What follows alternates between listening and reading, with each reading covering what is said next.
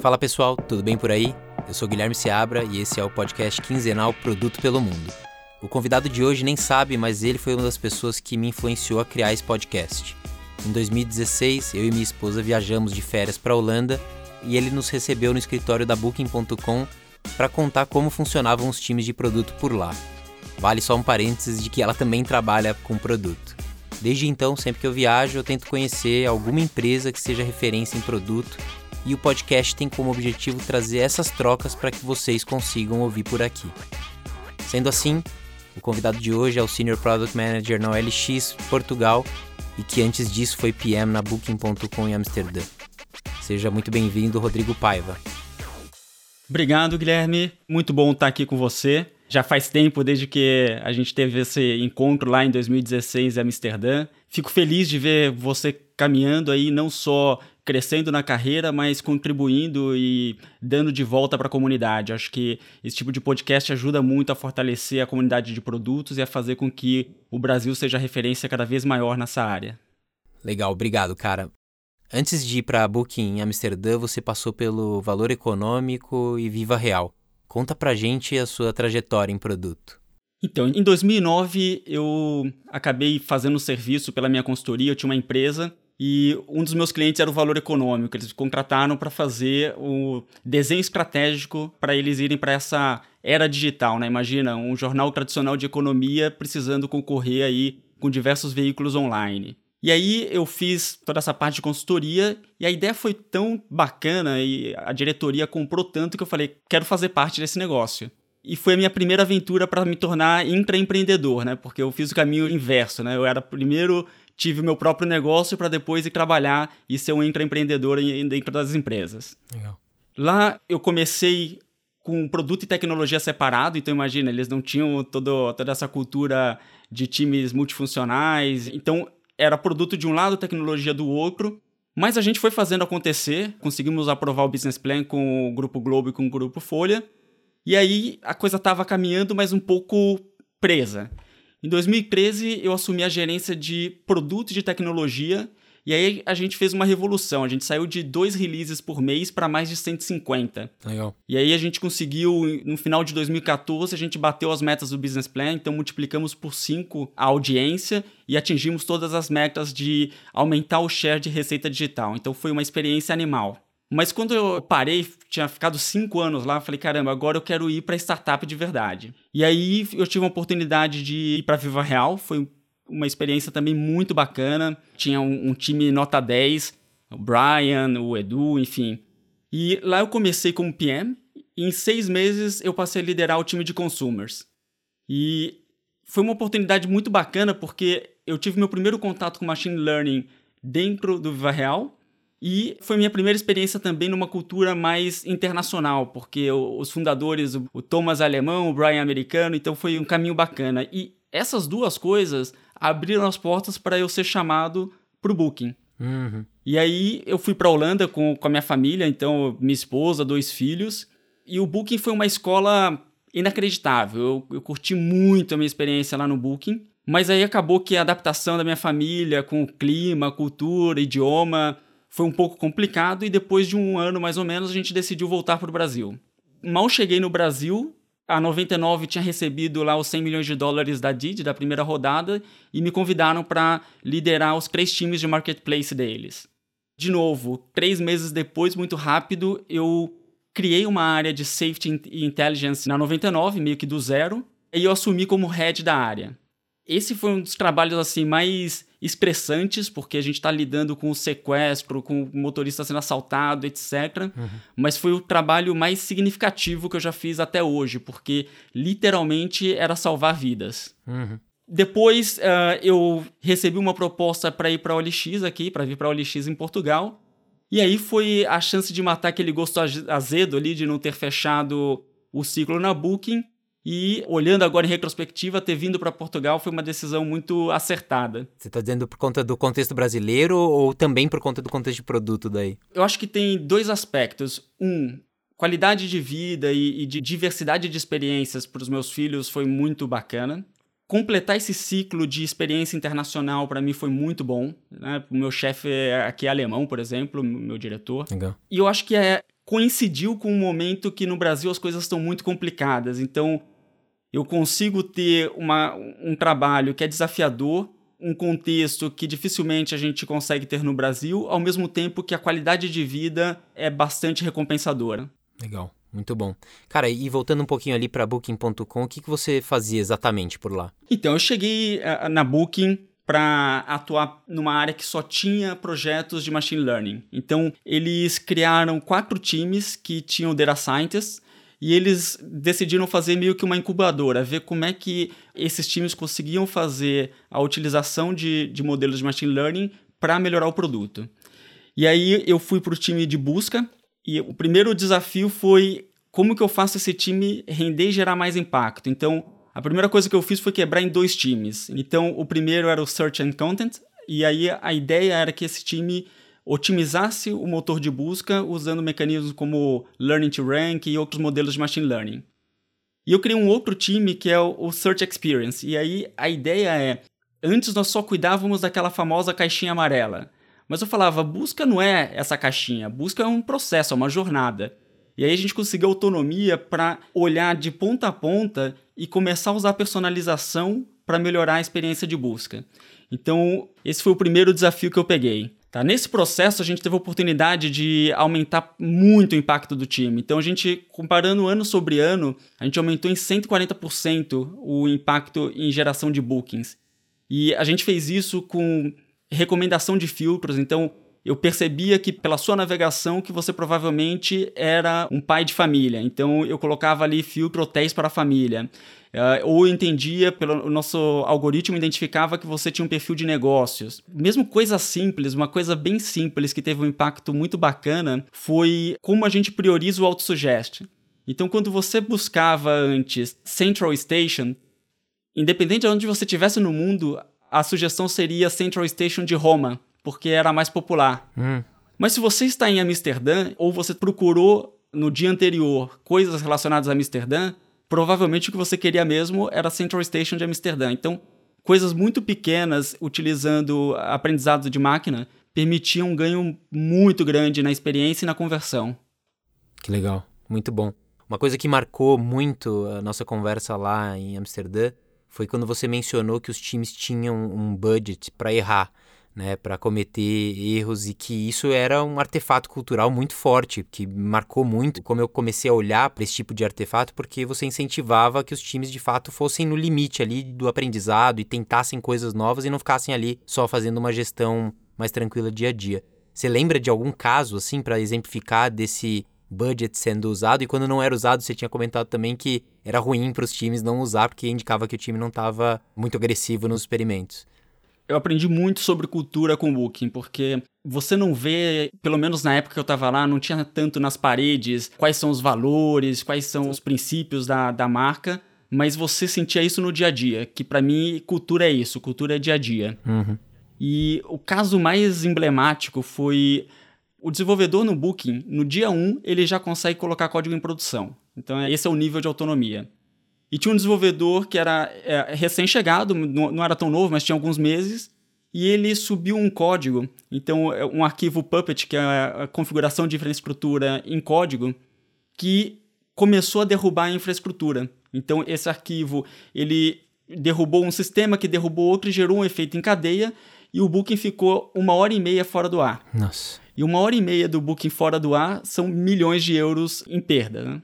E aí todo mundo, caramba, meu, esse cara vai ser demitido, esse cara vai ter uma avaliação de performance péssima. Se não for demitido, no mínimo, ele vai ter uma avaliação de performance péssima. Uhum. E aí esperamos. Quando duas semanas depois teve o All Hands, e aí foi o. Acho que foi o CTO. Ele falou: olha, vamos explicar o que aconteceu. Primeiro, foi uma falha, e a falha não foi do desenvolvedor. A falha é nossa, Booking como time.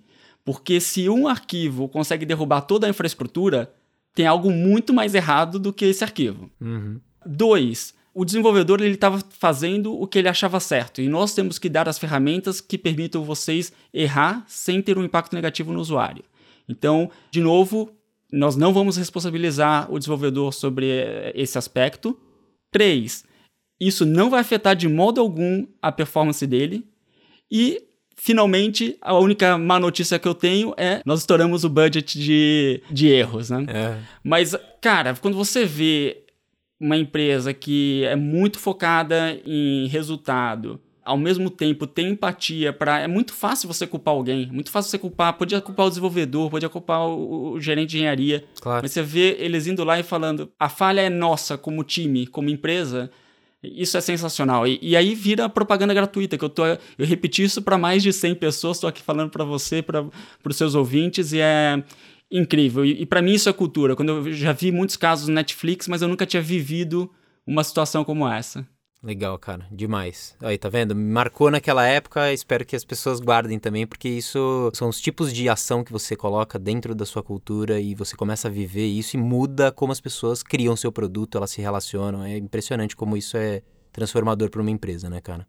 Quem tá ouvindo o episódio também deve conhecer a OLX, até porque vocês têm times de produto aqui no Brasil também. Mas eu acho que vale você contar o que é a OLX no mundo, já que vocês operam em mais de 40 países e impactam mais de 300 milhões de pessoas. Quais são os produtos da OLX e quais são os principais desafios de hoje? Putz, boa pergunta, porque antes de começar a conversar com a OLX, eu não tinha ideia do tamanho, né? A gente conhece a OLX Brasil, que é gigante, mas eu não tinha ideia de que a empresa era tão grande ao redor do mundo e com muitas marcas por trás, né? Então, o grupo OLX, ele tem mais de 20 marcas, e essas marcas, elas partilham uma coisa comum, né? Então, todas elas têm a missão de tornar a transação entre pessoas mais fácil, segura e conveniente. Uhum. Quando a gente olha, eles atuam em quatro grupos diferentes de área. Eles têm o foco em objetos, e aí é a OLX que a gente conhece, então você pode comprar celular, pode comprar bolsa, pode comprar roupa. Eles têm um foco em imóveis. Agora, no Brasil, a gente viu o OLX adquirindo, por exemplo, o Zap Viva Real, porque eles já tinham dentro do horizontal uma força muito grande na área de imóveis, e agora eles estão verticalizando. Uhum. Tem a parte de veículos e, finalmente, a parte de empregos, que é uma área nova dentro da organização. Então, quando você pensa de objetos, imóveis, veículos e empregos, eles tentam trabalhar em como tornar todas essas experiências mais simples, fácil e confiável. Legal. E o desafio que você enxerga hoje, olhando para a organização como um todo, vocês chegam a discutir quais são aqueles que são comuns para a maior quantidade de países ou para aqueles que representam mais do ponto de vista de receita ou de clientes da empresa? Quais são esses desafios? Então, a gestão de portfólio é bastante complexa, porque você tem players entrando nesse mercado o tempo todo e é são mercados dinâmicos.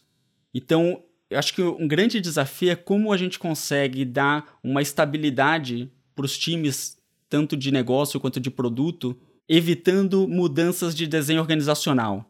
Então é muito comum ter fusões, é muito comum ter alguma área de negócio que é parada ou que eles deixam de investir. Você tem times que trabalhavam pra, com foco global e depois passam a trabalhar com foco local e vice-versa. Então, é, eu acho que esse é o maior desafio. É tão grande e tá em mercados tão dinâmicos que essa gestão de desenho organizacional e o impacto que isso tem nas pessoas é o que torna mais complexa a gestão. Legal, boa. E hoje você é responsável pela parte dos classificados de veículos e autopeças. Pelo que você já tinha me contado, você olha para a Romênia, Polônia, Ucrânia e Portugal com quatro marcas. Conta mais especificamente o seu desafio. Boa, o primeiro desafio que eu tive quando eu cheguei foi um desafio cultural, né? Então, como você pode imaginar, são 20 marcas e cada uma dessas marcas tem business units diferentes. Então, quando a gente fala de OLX é difícil porque eu estou falando desse universo OLX Europa Motors, porque falar de toda da cultura de cada uma dessas empresas seria muito arriscado. Então, o primeiro desafio que eu enfrentei dentro desse meu contexto foi ter um, um, time de business que estava muito acostumado a pedir feature e que não tinha uma visão muito de customer centricity. Uhum. Então, nós temos uma, uma parte importante do crescimento da receita é ajuste de preço. E aí tinha aquela velha história, ah, vamos ajustar os preços, precisa ter as funcionalidades. E aqui na Europa, alguns países como a Polônia, quando você vai aumentar o preço, por lei você é obrigado a dizer qual é o valor que você gerou ou está gerando para justificar o aumento. Então, esse negócio de aumentar por aumentar não, não existe. Hum. Mas uh, foi um processo bem interessante de desconstruir essa necessidade de resolver esse problema com features. Então, a primeira coisa que a gente fez com os stakeholders e para mim é hoje a minha, minha frase número um é tenha empatia com seus usuários tanto quanto com seus stakeholders. Boa. Então assim a gente tem empatia com os usuários internos é crítico. Então, o time de vendas, ele não quer pedir feature porque ele gosta de pedir feature. Ele pede feature porque ele acha que essa é a resposta. Quando você fala para ele, putz, eu entendo, você tem um mega desafio de aumento de receita, aumento de preço. Entendi. Vamos sentar aqui e vamos entender como que a gente pode resolver isso junto. Olha, eu fiz essas pesquisas com os usuários, eu vi essas dores. Eu acho que se a gente mostrar para os nossos clientes que a gente está gerando mais X% de leads ou mais X% de exposição, isso pode ser mais valor do que uma feature nova. Então, vamos ressignificar o que, que significa valor. E aí esse processo foi muito bacana, porque no final eles compraram e isso virou parte da cultura, virou parte do nosso DNA e teve um sponsorship muito grande da liderança. Muito bom. E, cara, eu imagino aqui que para você pensar aqui em venda de veículo de forma digital, assim como imóvel que você já tinha passado pela experiência, você tem várias barreiras.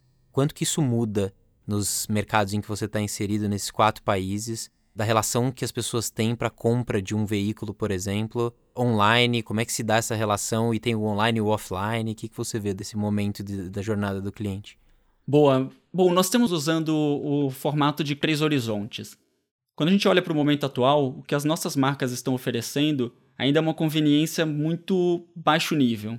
Então a gente ajuda você a encontrar os vendedores qualificados, a gente ajuda a trazer transparência para o mercado, mas a gente acredita que tem que dar mais dois passos. Então o segundo passo tem a ver com conveniência. Quando a gente olha para esse processo de comprar carro, o que, que você está considerando? Primeiro, você quer ter certeza de que você está pagando um preço justo. Então, como que a gente pode ajudar você usando machine learning a avaliar se um preço de um carro está dentro, acima ou abaixo do que é esperado? Você espera olhar o valor total do carro, não só o custo de compra do carro, mas tem carro que o combustível, depois de dois anos, dá quase o valor de um carro novo. Hum. Então, começar a entender o valor total de aquisição. Financiamento é uma coisa que as pessoas sofrem muito. Então, quando a gente começa a trazer esse financiamento e facilitar esse financiamento, isso também diminui uma barreira. Uma coisa que eu acho que deveria ser o nosso próximo passo, mas é bastante complexo, em última instância, você quer comprar um carro e ter paz de espírito. Para mim, você comprar um carro e ter paz de espírito é a gente oferecer uma garantia para você de que em um ano, qualquer coisa que aconteça com esse carro, a gente cobre. Uhum. O segundo passo é isso, como a gente começa a te dar mais conveniência e aumentar a confiança. O terceiro passo ele é mais complexo e a gente investiu 400 milhões de dólares para ter participação numa empresa chamada Frontier Car Group, que é uma empresa que ela ajuda você a vender o seu carro de modo muito rápido. Então, você quer vender o seu carro rapidamente? Você vai lá, estaciona, eles fazem uma inspeção, você recebe uma oferta, se você topar, em duas horas está com dinheiro na mão. Por que, que a gente fez esse investimento? Não só para ajudar a gente a gerar inventário para os nossos vendedores, mas também para a gente entender mais o processo de transação. Uhum. E aí, quanto mais próximo a gente está da transação, mais próximo a gente pode trazer essa paz de espírito, trazer essa confiança, trazer essa credibilidade e resolver o problema do nosso cliente. Então, é uma jornada longa, né? não é uma jornada que você faz em um ano, é uma, faz parte de uma estratégia e a gente está passo a passo investindo em cada um desses horizontes com o objetivo de tornar a nossa plataforma a plataforma mais rápida, segura e conveniente para você comprar ou vender um carro. Legal. Cara, ficou muito claro, muito bom. Vou perguntar um pouquinho agora sobre é, como que vocês se organizam dentro da, da OLX. Quando a gente pensa agora comparando com o que você viveu na Booking, quais são as grandes diferenças da forma de organização, pensando obviamente nos times de desenvolvimento de produto? Bom, então vou falar especificamente da OLX Europa. É, nós temos duas divisões. A primeira é por business units. Então nós temos uma unidade de negócios que é goods, então que são celulares, roupas, etc, que é o horizontal tradicional. Nós temos uma divisão de motors, uma de imóveis e uma de empregos, como eu tinha falado antes. Então, a, a primeira base da divisão são essas unidades de negócio. Dentro delas, a gente quebra os times uh, de acordo com a jornada do usuário. Então, por exemplo, em Motors nós temos o time de Search and Discovery, que é uma parte da jornada. Nós temos Engage and Connect, que é uma outra parte. E a ideia é justamente cobrir a jornada e o time ter autonomia para ele não ficar preso numa página ou numa feature e ter autonomia para resolver o problema do usuário dentro dessa micro jornada, vamos dizer. Quando a gente olha para o Booking, a gente está falando de uma estrutura muito maior, né? Então, para dar uma ideia, enquanto a gente tem três times de consumers nessa business unit de motors aqui na Europa, o Booking tem mais de 20 times só para consumers. Então, eles já cresceram bastante. Na época que eu estava lá, você tinha landing page, você tinha search results, você tinha map search, search experience, search content. Então, você soma isso, só a parte de busca já dava seis, sete times. Uhum. Então, essa diferença de tamanho, ela faz com que a forma de trabalho dos PMs e, e as dinâmicas sejam diferentes. Né? Os departamentos dentro do Booking, é muito difícil você conhecer alguém que vai te listar todos os departamentos, mesmo de produto, porque a gente está falando de mais de 100 times de produtos. Mas na época que eu estava lá, eles tinham quatro grandes áreas. Né? Eles tinham uma área de aquisição e retenção, que depois virou meio que growth e fundiu com marketing, foi um, um, caminho bem interessante. Nós tínhamos uma área de ativação e conversão, então que, que era o Convert Core, uma área de market expansion, então quando a gente pensa em América Latina, tinham ajustes que tinham que ser feitos especificamente para o Brasil, para o México. E tinha uma área de, de new business, que agora eles estão experimentando book flights, mas eles experimentaram a parte de vender também eventos e experiências, coisa que é engraçado. O Airbnb ele lançou primeiro essa parte de experiências, mas o Booking já estava trabalhando e incubando isso. O grande ponto para o Booking é que ele ficou tão bom em otimizar produtos que ele tem dificuldade, ou pelo menos até dois anos atrás, tinha dificuldade em desenvolver novos produtos. E aí o Airbnb, que tem isso no DNA, foi muito mais rápido, né? Hum, boa, saquei. E quando a gente pensa nas horizontais dos times, por exemplo, uma horizontal de produto, ela existe, ou as BUs aí, elas acabam impedindo que, por exemplo, você tenha uma horizontal de produto, é, uma horizontal de design forte, uma horizontal de engenharia forte. Como é que funcionam essas horizontais aí? Bom, dentro da OLX Europa, nós conseguimos trocar bastante figurinha entre as diferentes business units e você tem uh, linhas de gestão que são transversais, né? Então, por exemplo, o diretor de design ele vai ser diretor de design para todas as business units. Uhum. A parte de produto ela tem uma diretoria mais dedicada por business unit, mas você tem em última instância um CPO que representa aí a, toda a estrutura de produtos. Mas no dia a dia você troca muito mais a figurinha com a sua unidade de negócio. A gente ainda não tem uhum. um conceito de capítulo de produto cross business units. Então o que a gente acaba fazendo são eventos que ou anuais, semestrais, para juntar todo mundo. Nós temos o Facebook Workplace e o Slack, que são cross business units, então a gente consegue conversar com qualquer pessoa de qualquer uh, país e unidade. Uhum mas uh, eu ainda sinto uma falta da gente organizar mais esses aprendizados e organizar mais uh, essa troca entre especialidades, né? Sim, boa. Dores do crescimento também, né? Vamos falar um pouquinho sobre o papel do PM, tanto na OLX quanto na Booking, então. São poucas as empresas que têm PMs end-to-end -end, que respondem pela gestão do produto e também pelos resultados que esse produto traz para o negócio. Quais são as principais semelhanças e diferenças entre um PM na OLX e um PM na Booking, na sua opinião? Acho que cabe um parênteses aqui que, mesmo dentro de uma empresa, quando a gente está falando em organizações grandes, um PM com diferentes focos vão ter aí modos de trabalho e objetivos um pouco diferentes, né? Então, se a gente olhar um PM que está focado mais no consumidor, ele vai ter um volume de expectativas e um way of work um pouco diferente de alguém que está trabalhando mais com back office ou que está trabalhando com soluções uhum. pro, pro cliente. Internal product, por exemplo, é outra abordagem, né? Sim, sim. Então, uh, eu vou falar aqui, só para ficar mais específico, vou falar um pouco na perspectiva de consumers dentro da OLX e olhar também para o booking para o time de consumers, porque daí a gente compara banana com banana. Legal. Olha, no Booking, os PMs que atuam mais no funil de conversão, eles têm um escopo bem mais limitado do que quando a gente compara com o LX. Eles têm uma métrica principal extremamente clara, que é bookings por dia. Cara, essa métrica é o que você tem que entregar. Então é muito, muito clara e uhum. É um North Star para os times. E isso te dá direção e autonomia. como você tem essa direção, essa autonomia, você precisa de menos alinhamento com stakeholders, porque no fim você vai mexer naquela métrica. Se você mexeu positivamente, ninguém vai poder te desafiar a mudar. Existem alguns parênteses, por exemplo, se eu aumento books por dia, mas eu também aumento cancelamento, ou eu também aumento atendimento no time de suporte, obviamente isso é um no-go. Mas se você está aumentando sem uhum. impactar negativamente outras métricas críticas, você não precisa pedir permissão para ninguém. Legal. Isso tudo faz com que você tenha mais foco na otimização das features e consiga ter ciclos curtos de experimentação. Quando eu falo ciclos curtos de experimentação, no Booking, uh, o meu time ele tinha era normal ter 10 experimentos novos por semana. Então, assim, é crazy nesse nível. Legal. Quando a gente vai para OLX, uh, fazendo contraponto, você tem menos times, como eu expliquei para você. Isso faz com que cada time tenha um escopo muito mais amplo. Você passa a ter também mais métricas que você vai cuidar.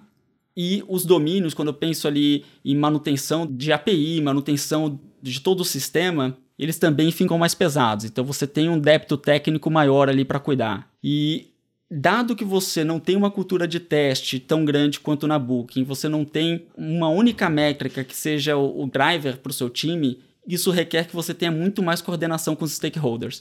Então, os skills que você vai usar no Booking e na OLX são bastante diferentes. É, isso é uma coisa interessante quando as pessoas pensam, ah, vou para tal empresa. Tenta entender como as características dessa empresa vão demandar mais alguns skills do que outros e se isso está alinhado com o seu processo de desenvolvimento de carreira. Uhum. Então, para mim, a OLX fez muito sentido porque eu tenho uma voz estratégica muito mais forte do que eu tinha no Booking. Legal. Esse trade-off ele vai acontecer e para empresas gigantes tipo Booking, o desafio não é só no nível da empresa, mas a área que você cai vai dizer muito também dos skills que você vai usar. Sem dúvida. Muito bom.